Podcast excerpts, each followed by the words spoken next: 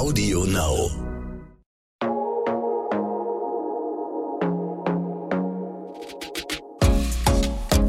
Glossip, der Gala Beauty Podcast.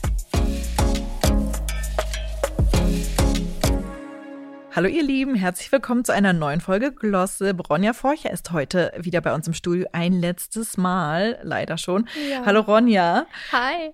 Wir sprechen heute über Nachhaltigkeit und über dein Engagement. Ronja, du setzt dich ja sehr für Nachhaltigkeit ein. Du bist ja auch in den Bergen aufgewachsen. Mhm. Wie wichtig sind dir Natur und Umwelt? Wow, sehr wichtig. Ich glaube, weil ich weiß, wofür ich kämpfe. Weil, wie du sagst, ich bin in den Bergen aufgewachsen. Ich bin bei meiner Großmutter aufgewachsen, in der Hütte am Berg, direkt im Nadelwald und ähm, Ganz idyllisch. wirklich idyllisch. Also Heidi ist ein Scheiß dagegen. Also das war, ich gehe vor die Tür, da waren Blumenwiesen und ähm, so schön. Ja, und ich weiß, was da auf dem Spiel steht, wenn wir nicht in unsere Verantwortung kommen als Generation und diese Welt schützen und erhalten.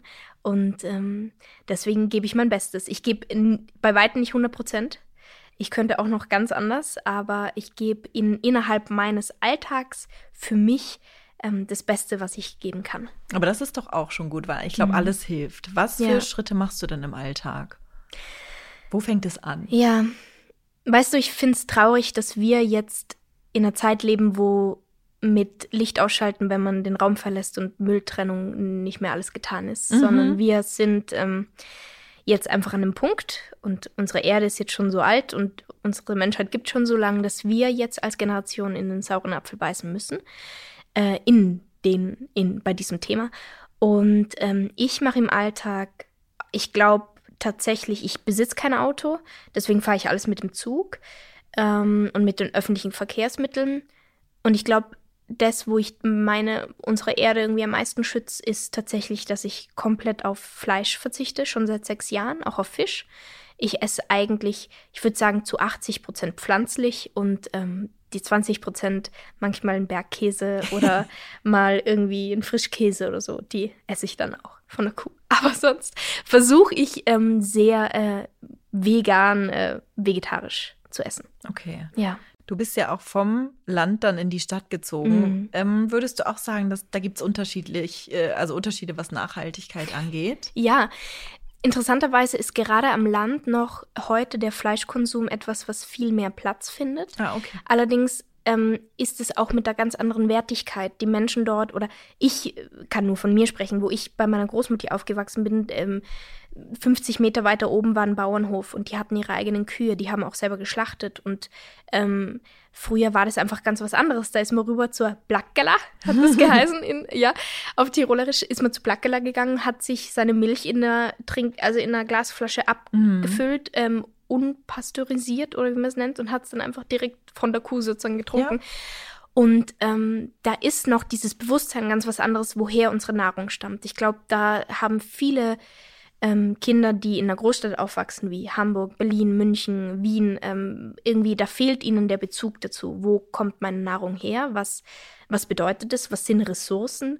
Ähm, und ähm, ja, genau, vielleicht, was war auch mal mein Schnitzel oder so. Mhm. Ja.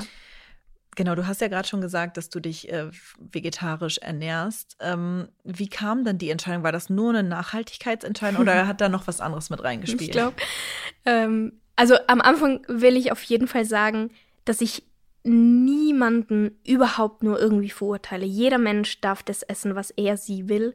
Auf jeden Fall. Es geht mir einfach nur um Respekt den Lebensmitteln gegenüber. Ähm, bei mir war es aber so, ich habe mich so hart geekelt vor Fleisch, schon als Kind. Und ich musste das aber immer essen, weil in Tirol ist es so, da wird auch dann am Sonntag das äh, Kalbsschnitzel gegessen und so, bla bla bla. Und das Gulasch und der Hühnerschenkel. Ich habe mir aber immer gedacht, boah, ist das grausig. Wäh. Und dann irgendwann äh, als Kind habe ich mal erfahren, ich weiß nicht, ob euch das vielleicht gleich geht oder euch Hörerinnen, irgendwie, man versteht ja nicht, was Fleisch ist. Und irgendwann hat mir meine Mama mal erzählt, dass das die Muskeln sind von Tieren. Boah, war das schlimm für mich. Da habe ich erstmal mein Paprikawurstbrot weggelegt, habe gedacht, nee, das will ich jetzt nicht mehr zu Ende essen. Und ich glaube, das war schon so der Grundstein von meiner äh, Ernährung, von meiner Lebensweise. Und jetzt, also je, mittlerweile seit über sechs Jahren, esse ich überhaupt kein Tier mehr. Und ähm, ich habe einmal beim Hotel versehentlich eine echte Wurst gegessen statt einer veganen Wurst. Und das war wirklich ganz, ganz schlimm für mich, weil ich mit dem Gedanken einfach nicht klar kam. Ja. Also ich glaube, ähm, ja, Nachhaltigkeitsgedanke auf jeden Fall natürlich Ethik den Tieren gegenüber, Respekt der Nahrung gegenüber und den Lebewesen und aber auch einfach, ich sag's wie es ist, richtig Ekel vor Fleisch. Ja, aber es ist auch okay, Ja, also voll. dass es tausend Ja. Gründe hat und irgendwie vielleicht die auch mal irgendwie wochenweise unterschiedlich gewichtet Ja. sind. Also das ist ja alles okay. Ja. Gibt es denn noch Schritte, die du gerne machen würdest, aber noch nicht machst? Aus Mm. welchen Gründen auch immer? Ich würde gerne komplett vegan Mhm. leben. Und äh, der, der, der einzige Grund, der mich zurückhält, bin ich selbst, ist auch meine Faulheit manchmal und auch meine, meine, ja, irgendwie, dass es halt dann doch oft bequemer ist, dann doch die vegetarische äh, Alternative zu wählen am Catering oder in Restaurants oder wenn man irgendwo eingeladen ist, weil das vegetarisch bedeutet, dass selbst irgendwie das bisschen Speck in den Knödeln nicht okay ist. Das haben mittlerweile fast alle verstanden, sogar in Tirol. Aber ähm, vegan ist dann schon auch mal noch eine härtere Nummer. Und ähm, da äh, stoßen viele an ihre Grenzen, vor allem auch innerhalb meiner Familie. Und ähm, du kannst dir sicher sein, äh, wenn mal der Gesprächsstoff ausgeht bei einem Familientreffen, muss man nur einmal von dem Thema anfangen und Ja. dann fängt plötzlich jeder an zu labern. Und ähm, aber das ist eigentlich was, was ich gerne, wo ich gerne diesen, diesen, diese Durchhaltung, äh, Durchhaltevermögen hätte und diesen, diese Willensstärke hätte, zu sagen, okay, ich lebe vegan. Das will ich eigentlich unbedingt machen. Vielleicht mache ich es, wenn ich jetzt in Berlin lebe, weil da sind die, es ist auch noch mal einfacher. Ja, ich glaube auch, wenn man die Möglichkeiten hat, also was Einkaufen angeht und auch Restaurants, also ich esse auch kein Fleisch, aber Mhm. wäre auch total gern vegan, aber irgendwie, Ja. irgendwo, irgendwie ist dann doch immer halt noch Käse drin oder es ist dann halt einfacher. Ja, genau. Und, äh, man, ich, ich finde, man darf sich und auch niemanden anderen verurteilen, weil man muss es auch einfach so sagen, wenn du wirklich eine leckere, ausgewogene vegane Ernährung führen willst, musst du auch tiefer in die Tasche greifen. Du musst teilweise zu irgendwelchen Biomärkten gehen, wo plötzlich der Orangensaft 5 Euro kostet. Und das kann halt nicht jeder. Und das kann man nicht immer. Und das ist auch vollkommen okay. Und da darf man sich als Konsument, Konsumentin nicht den Druck machen, weil ich glaube, eigentlich die Verantwortung liegt ganz woanders. Die liegt bei der Industrie und bei der Politik und nicht bei uns. Aber naja, gib so viel, wie du kannst sozusagen. Und wenn es 70 Prozent ist, so wie jetzt, würde ich jetzt mal sagen, bei mir, ich lebe zu 70, 80 Prozent nachhaltig und die restlichen 20 halt nicht so gut, obwohl ich es eigentlich besser wüsste. Aber die sind auch voll okay. Ja, also Ja. man darf da auch nicht zu hart mit sich Genau, selber sein. voll. Ja. Sonst macht es halt auch keinen Spaß und man ist irgendwie dann mit so schlechtem Gewissen Ja. und dann denkt man, oder viele Leute denken ja auch dann, okay, ich schaffe das alles nicht, warum soll ich es denn Mm-mm. überhaupt machen? Eben, und man muss sich ja nicht das Gewicht der ganzen Welt auf die Schultern lasten. Man ist ja nur, wir sind ja hier mehrere Milliarden Leute. So, Ja. wenn jeder 80 Prozent gibt, hätten wir kein Problem mehr. Und ähm, das ist diese 80-20-Regel, die irgendwie sehr gut da greift. Das stimmt. Ja.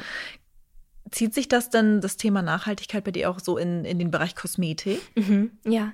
Ich, ähm, seit vielen Jahren schon benutze ich nur noch ein äh, Shampoo und Conditioner ohne Verpackung. Ein Super. festes Shampoo von Rosenrot, Naturkosmetik. Und seit einem Jahr bin ich auch tatsächlich offizielle Botschafterin dieser Marke, was mich total freut. Und ähm, in meinem Bad stehen eigentlich nur noch sehr wenige Verpackungen. Eigentlich habe ich fast nur noch feste Shampoos, Conditioner, Duschbits, Super. äh, Face Wash Bits, aber ähm, natürlich so gerade dekorative Kosmetik, da ja, also musst du eigentlich dann auch dein Mascara in deiner Plastiktüte äh, oder wie sagt man das in dieser Plastikverpackung Ja. kaufen und dann ist es halt auch so. Aber ich glaube, ähm, wenn du mit einem bestimmten Bewusstsein einkaufen gehst und vielleicht auch darauf schaust, dass deine Kosmetik irgendwie Natursiegel hat, dass das vielleicht Fairtrade ist oder irgendwie, dass da gewisse Inhaltsstoffe biologisch angebaut werden, ist es auch schon mal auf jeden Fall was, wo du stolz drauf sein kannst. Mhm. Wie handhabst du denn äh, den Konsum so bei Kleidung? Das ist ja auch oft ein schwieriges Thema. Ja. Das Gemeine ist, dass das Nachhaltigste, was du machen kannst, ist eigentlich nichts zu machen. Genau, nichts also zu konsumieren. Nichts zu konsumieren. Ja. Und das ist so schwierig. Ja. Und ähm, ich weiß das von mir selbst. Ich gehe sehr gerne, ich gehe eigentlich nicht gerne einkaufen, aber ich kaufe gerne ein. So. Ähm, und für mich ist das manchmal auch eine gewisse Form der Belohnung. Wenn ich viel gearbeitet habe, sage ich jetzt, gönne ich mir diesen Trenchcoat oder so. Was natürlich gut ist, damit keine neuen Ressourcen damit verbraucht werden, ähm, ist äh, Secondhand-Kleidung. zu wählen. Das wird in den letzten Jahren immer mehr und mehr zum Trend, was super ist. Man darf aber auch nicht vergessen, dass wir sehr privilegiert sind und wenn wir jetzt über eine App einen Vintage-Bully kaufen können, der kostet aber dann irgendwie 40 Euro, haben, haben manche Menschen diese Möglichkeit nicht. Und es ist vollkommen okay, wenn man selbst in der Lage ist und sagt, okay, ich muss aber leider halt meine Unterwäsche bei Primark kaufen. Auch wenn ich vielleicht weiß, dass die dann nicht gut produziert wird. Ähm, und auch wieder da, die Verantwortung liegt nicht bei uns Konsumenten, Konsumentinnen, auch wenn uns immer das Gefühl gegeben wird mit der Werbung und vor allem jetzt mit diesem Greenwashing-Trend in den letzten Jahren. Aber um auf deine Frage zurückzukommen, ähm, lieb ich Secondhand-Mode, ich lieb Vintage-Mode, ich lieb auch alte Sachen von meiner Großmutti. Ich lieb's, wenn man Sachen neu näht und irgendwie nochmal verändert, moderner macht. Und ich glaube, das ist auch so das Nachhaltigste, was du machen kannst. Weg von der Fast Fashion hin zu Slow Fashion und vielleicht Secondhand. Genau, und auch Dinge reparieren, wenn ja, sie kaputt gehen. Voll. Das geht ja halt oft. Und es ist auch ne? richtig cool. Es ist einfach cool, wenn ich habe einen Mantel, da gehen der Reihe nach die Knöpfe ab, weil die habe ich mir beim Flohmarkt gekauft. Und jetzt habe ich mir ganz verschiedene bunte Knöpfe gekauft cool. und mache die so dran. Jeder schaut anders aus. Das ist einfach auch geil. Genau, so. niemand hat Ja. diesen Mantel. Eben, ja. Das ist richtig cool. Ronja, du engagierst dich ja auch so für ganz unterschiedliche Organisationen und Stiftungen. Wie wichtig ist dir das auch, was zurückzugeben? Meine Haare, oh mein Gott. ähm, sehr wichtig. Ich glaube, ähm, man darf nie vergessen, was man hat und das Leben, das man führt, was das für ein unfassbares Geschenk ist. Gerade jetzt wir, wenn wir das machen dürfen, was wir lieben, wenn wir in einem Beruf sind, wo wir, der uns was zurückgibt, wo wir Liebe und Kraft draus ziehen ähm, und einfach auch in unseren im wirtschaftlichen Norden, sage ich jetzt mal. Also gerade jetzt auch hier in Deutschland und Österreich, Schweiz, ähm, uns geht's sehr, sehr gut Mhm. und wir jammern oft auf sehr hohem Niveau und man darf das nicht vergessen und da irgendwie zurückzugeben, aber ohne ähm, aus einem egoistischen Standpunkt aus, weil man sagt, ähm, ich bin irgendwie besser als ihr und deswegen spende ich jetzt 40 Euro, sondern einfach da zu schauen, okay, wir sind alle zusammen hier, wir wohnen hier alle zusammen auf dieser Erde und jeder Mensch, egal wo er geboren wird und wie und unter welchen Umständen, verdient ein erfülltes, sicheres, glückliches Leben mit sauberem Trinkwasser, mit genug Essen, mit Bildung, mit Ausbildungsmöglichkeiten. Ja, mit Perspektive und ich glaube, da können wir sehr viel machen. Und äh, das sollte man auch. Und deswegen, ja, versuche ich mich da einzusetzen. Äh, und ich habe auch ein Patenkind seit vielen Jahren. Ähm, sie wohnt in Thailand ähm, bei einem tollen SOS-Kinderdorf und schickt mir oft Briefe und so. Und ja, äh, es ist nur was Kleines und es macht mich überhaupt nicht zu irgendwie einem besseren Menschen und macht wahrscheinlich die Welt auch nicht besser. Aber ich glaube, es ist wichtig, dass du so mit Liebe ja, durch die Welt gehst, durch dein Leben gehst und sowas vielleicht dann auch manchmal machst. Gibt es noch irgendwelche Themen, die du dir wünschen würdest, die öffentlich im Diskurs mehr aufgegriffen werden? Mhm. Also vor allen Dingen natürlich so soziale Themen. Mhm. Ich glaube, ich habe es jetzt schon zweimal gesagt, die Verantwortung unserer Politik. Ähm, wir als Generation und auch vor allem die Generation meines Bruders, der acht Jahre jünger als ist ich, spüren unfassbar viel Druck, diese Welt jetzt zu retten.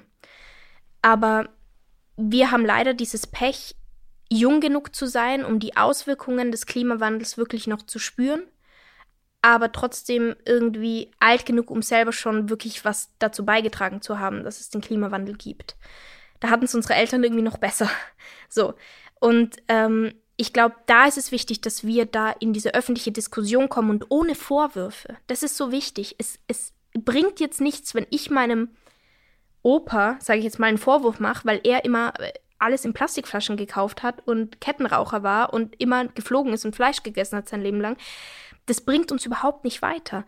Ich glaube, das ist jetzt eine kollektive Aufgabe und man darf auch nicht vergessen, was die Menschen, die jetzt vielleicht damals die Entscheidungen getroffen haben, die uns jetzt an dem jetzigen Punkt gebracht haben, trotzdem auch die Menschen waren, die das Handy erfunden haben und die das Internet erfunden haben. Die haben auch so viel für uns gemacht. Und man darf dann nicht in Kampf gehen. Das ist kein Stellungskrieg. Das ist unsere Welt. Und ich glaube, da können wir da nur einen Schritt nach vorne gehen, wenn wir den zusammen machen. Und das würde ich mir wünschen, dass es irgendwie öffentlich mehr Raum bekommen würde. Und nicht einfach nur Fridays for Future und irgendwie die 50-Jährigen denken sich, ah ja gut, die gehen ja eh jetzt alle auf die Straßen, die Winde schon schaffen. Nee, es ist unser aller Aufgabe. Solange du hier bist, ist es auch deine Aufgabe.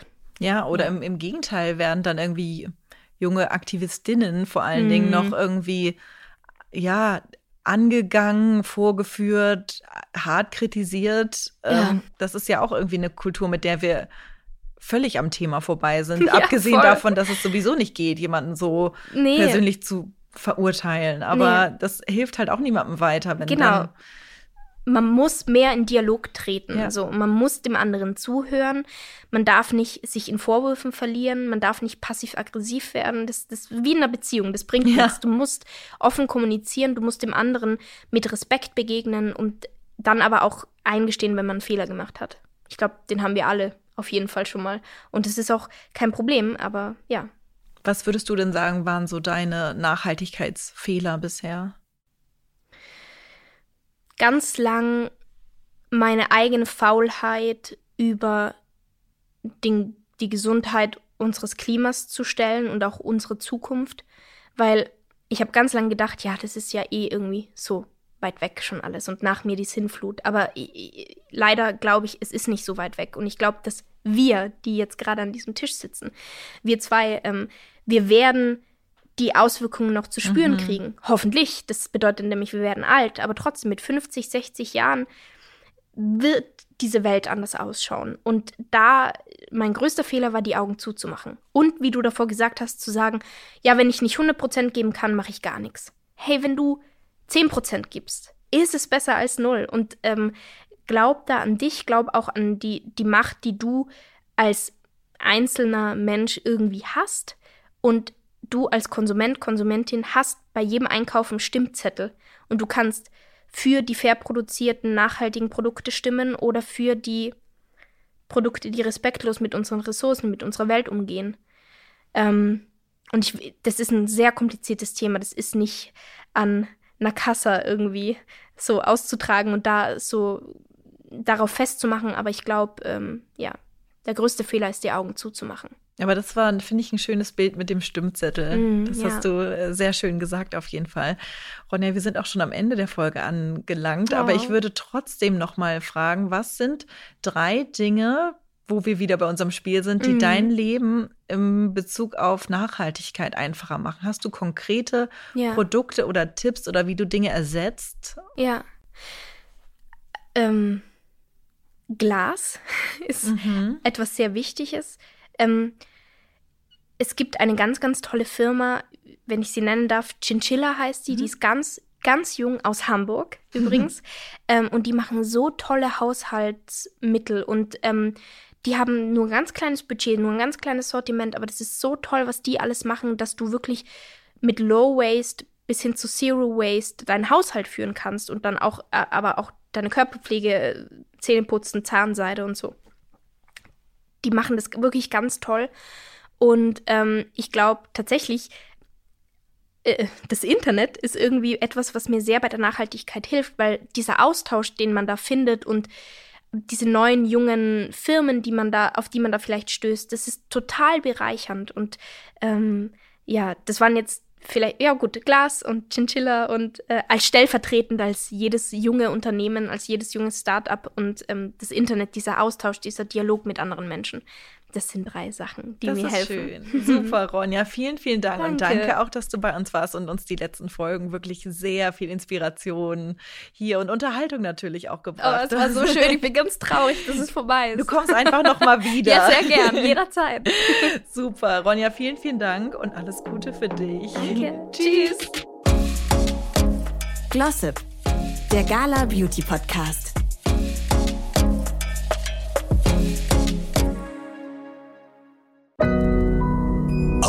Now.